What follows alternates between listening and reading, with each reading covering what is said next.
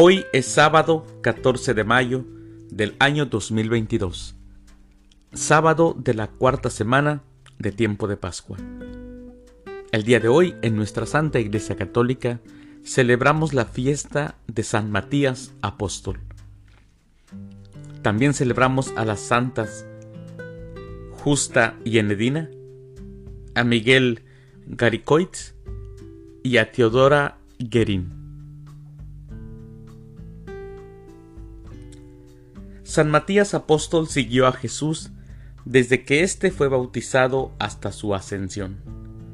Por este motivo, cuando Judas desertó y hubo necesidad de completar el número de los doce apóstoles, Pedro lo propuso para que se uniera al grupo apostólico y se convirtiera en testigo de la resurrección del Señor. Sus reliquias están en Treveris, Alemania, ciudad de la que es patrono. Las lecturas para la liturgia de esta fiesta de San Matías Apóstol son, primer lectura, echaron suertes, le tocó a Matías y lo asociaron a los once apóstoles. Del libro de los Hechos de los Apóstoles, capítulo 1, versículos del 15 al 17 y 20 al 26. El Salmo responsorial del Salmo 112 lo puso el Señor entre los jefes de su pueblo. Aclamación antes del Evangelio. Aleluya, aleluya. Yo los he elegido del mundo, dice el Señor, para que vayan y den fruto, y su fruto permanezca. Aleluya. El Evangelio es de San Juan. No son ustedes los que me han elegido, soy yo quien los ha elegido. Del Santo Evangelio, según San Juan, capítulo 15, versículos del 9 al 17. En aquel tiempo Jesús dijo a sus discípulos, Como el Padre me ama, así los amo yo. Permanezcan en mi amor si cumplen mis mandamientos, permanecen en mi amor. Lo mismo que yo cumplo los mandamientos de mi Padre y permanezco en su amor. Les he dicho esto para que mi alegría esté en ustedes y su alegría sea plena.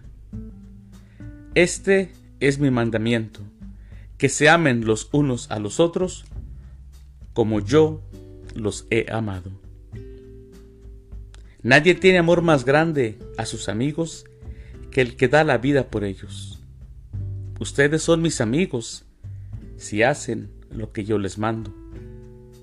Yo no los llamo siervos, porque el siervo no sabe lo que hace su amo. A ustedes los llamo amigos, porque les he dado a conocer todo lo que le he oído a mi Padre. No son ustedes los que me han elegido, soy yo quien los ha elegido y los ha destinado para que vayan y den fruto, y su fruto permanezca. De modo que el Padre les conceda cuando le pidan en mi nombre. Esto es lo que les mando, que se amen los unos a los otros palabra del Señor. Gloria a ti, Señor Jesús.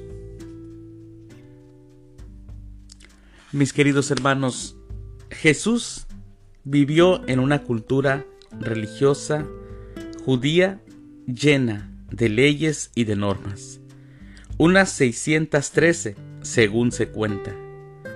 Para ser un hombre piadoso y creyente en Dios, había que cumplirlas al pie de la letra y cuidar de no transgredirlas. En su cumplimiento estaba el camino seguro para acceder a Dios. Eso es lo que ellos decían. Eso es lo que ellos pensaban.